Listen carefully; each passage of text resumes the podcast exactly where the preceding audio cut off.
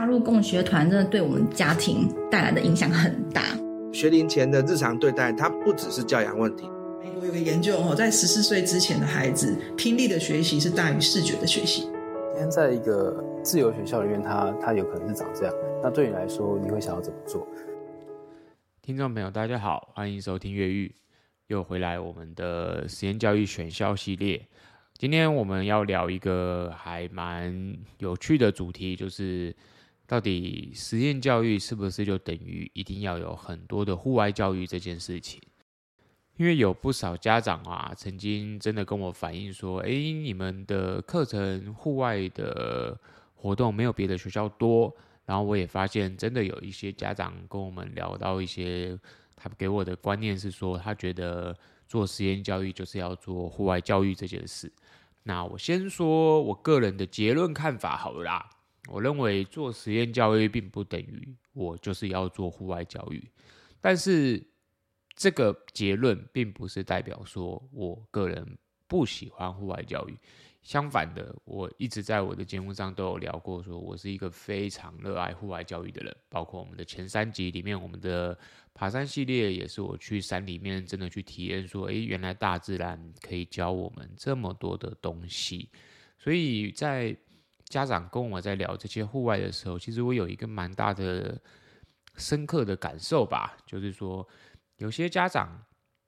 他们可能在自己的成长过程，他们的呃，学校并没有给他们足够的玩乐空间，然后所以让他们觉得说，诶，我希望我的孩子未来他所经历的学校生活能跟我以前不一样，是充满了各式各样的户外体验，然后户外的精力释放。那我觉得这样的念头也没有不好，因为台湾的传统教育确实有很多很多的进步空间在体育这一块，包括说，诶。以前的体育课时间其实相对，我觉得也不算太长，是一个蛮短的，一下就过掉的时间。但是呢，在台湾其实传统学校都有所谓的操场，那下课的时间还是可以去操场跑跑跳跳，那吃饱饭也有一段空档是诶，孩子可以去操场运动。所以以我自己的求学经验来说，其实我并没有一个这么大的体育匮乏的感觉。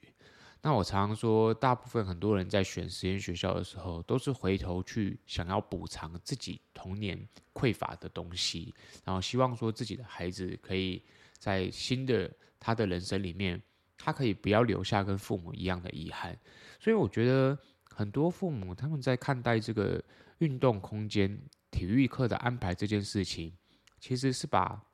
你自己的焦虑这些东西投射在。孩子的学校身上，那如果你是投射这种焦虑的话，就会有一点点，我觉得是危险的，因为你很容易就会陷入一种思维，是说我我一定要有多少体育时间哦，这个学校一定要有户外课程，一定要结合什么，你都要到户外去做这件事情。那纵观。人类历史上各种伟大学者的出现，或者是诶各种很厉害的人，其实大家受的教育每个人都不同。有些人就是很往户外走，那有些人就是很静态，啊，也有人是诶动静皆宜。可是其实每一个孩子，每一个人，他们的个性不同，他们想法不同，然后他的身体条件状况也不同，所以并不是说我今天在做一个好的教育，一个实验教育学校，我就一定要。有多少比例的户外课？我觉得这个大概是一个，嗯，我在讨论这个问题的时候，一个蛮重要的症结点，就是我们并不是去选学校说，好像你一定要有每个礼拜都要有爬山，或是哦，你每个月至少要爬一次爬山，或者说你哎，你一个学期至少要有一个大露营。我觉得这一些数量，这一些家长担心的、忧虑的这些东西，其实你都必须要去思考，是说。到底我们这一间学校，诶，为什么要办这个活动？也就是说，透过爬山、透过登山活动、透过户外的这些课程，那我们到底想要给孩子的是什么东西？我觉得这个才是实验学校你在选择的时候，你必须要去询问，诶，每一个学校创办的人、讲说明会的这个老师。去问他们说：“诶，那你设计这个课程的目的是什么呢？你希望带给孩子的是什么？”那我觉得，如果我们有一个明确的目的跟目标，诶，那这个体育课程才会富有一些教学意义嘛，对不对？当然，没有意义的行为不代表它本身这个都是一个纯粹的玩乐，因为孩子会在各种玩乐体验中找到一些学习的意义，也是有可能的。但是相反的，他会非常需要说，诶，老师要去引导孩子做反思。所以，一个学校在设计这些课程的时候，诶，老师怎么带孩子反思？我觉得这也是家长可以去询问老师的部分。说，诶，那你们这一节课程结束的时候，诶，老师是怎么样带孩子去理解我们当初设计的目标？那怎么去评估说孩子有没有达成？那会有这样子的一个想法萌生，其实是因为我之前听了呃师大的谢志谋小谋老师的那个登山课程里面，他也提到说，他觉得台湾在山林教育这一块，很多学校都开始做，很多地方都开始做，很多地方甚至说，哎，我每个学期要干嘛，然后毕业要去攀登玉山这些事情。可是他也看到一个很明确的一个警讯，就是说，大部分的学校，很多地方。他们只是做了这个活动，然后强迫了学生去参加，然后逼迫学生完成全程。可是他们并没有真的去思考说，到底我这些活动要带给学生是什么？也就是说，不论你放了多少比例在你的户外课程，在你的运动时间里面，其实这些东西并不重要。重要的是你为什么要放置这样子的活动，跟你为什么要设计这样子的时间。所以简单的讲，在学校发生的事情，它当然都还是有一定程度的教育意味在。那不是说我们去教孩子这件事情到底有对或不对，而是今天诶，家长也付了钱，也希望说学校可以协助他去教孩子很多诶，我自己教不好的事情，或者说我自己没有办法教的事情。那如果说你希望学校教你孩子的是诶，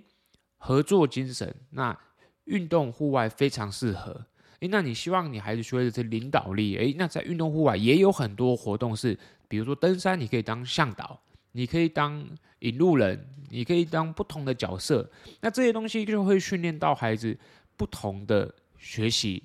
那这个东西，我认为才是在我们谈实验教育里的户外教育，我认为是比较重要的部分，也是说让很多家长去思考说。我们不是只去看说哦，这个学校有爬山很好，他很注重户外。我、这个学校哇，每个月有有什么活动？哦，这个学校什么活动都是安排在户外。我觉得户外很好，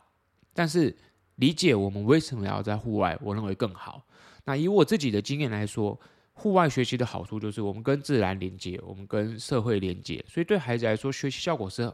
比在教室内要来得好的。但是户外也有户外的干扰，所以。有些孩子在户外，他没有办法学的比室内好，这也是有可能的。你在教育现场里面，这些东西都是有点像 case by case，所以你怎么去看待这个活动呢？我认为是，呃，很多家长在选你的学校的时候，你可以好好去思考一下的，去想一想说，嗯，我到底想要的是什么？那我也再回过头来讲一个，就是说实验学校。大部分的学校，除非你跟校园租场地，那如果你是自己租外面的地方的，那除非你背后有很大的财团，不然很多实验学校就我们讲的在办公室里面的一个商办里面，可能租了某个空间，或者是在公寓里面做出来的场域空间，那这些地方就会相对的活动空间少很多，所以就会很依赖户外的带出去走。那很多家长也会很在意说，我带出去会不会有危险啊？这些东西，其实我都觉得。人是一个自己会去避免危险的生物，那当然老师也会帮助孩子去避免危险。所以我常常觉得，诶，如果你今天会很担心你的孩子在户外的一些安全，那其实你是有点弱，过于低估你的孩子了啦。因为每一个小孩他自己都会去避开危险，当然有一些危险是需要大人去提醒他。但是我一直都认为说，诶，你在小学以上的这个阶段呢，其实孩子自己有能力去。避开这些风险，那在外面玩，对很多小孩来说就是一个天经地义的，他也不会觉得有什么危险呐。可是那大人一天到晚在担心的这些危险，诶，是不是有一点点过头了呢？因为过往我自己在学校招生里面也听到很多家长担心说，哦，我们带去哪里哪里，就是都有风险呐。那如果出外出这么多风险，那你孩子是不是都待在室内就好了？但事实上，我们作为成人之后，你都大家都每天都要出门买东西也得出门，那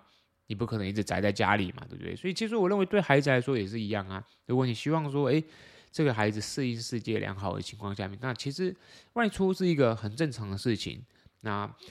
去训练、去培育孩子的安全意识，反而才是说在实验学校里面，我觉得，嗯，相对比。一般传统学校来的重要的部分吧，那这个大概就是我自己对嗯，我们谈户外教育、谈时间教育的运动啊这些东西的我自己个人的看法喽。那如果你有你的看法，欢迎你留言给我；如果你有想知道的问题，也欢迎你留言给我。那我们就下一集见啦，大家拜拜。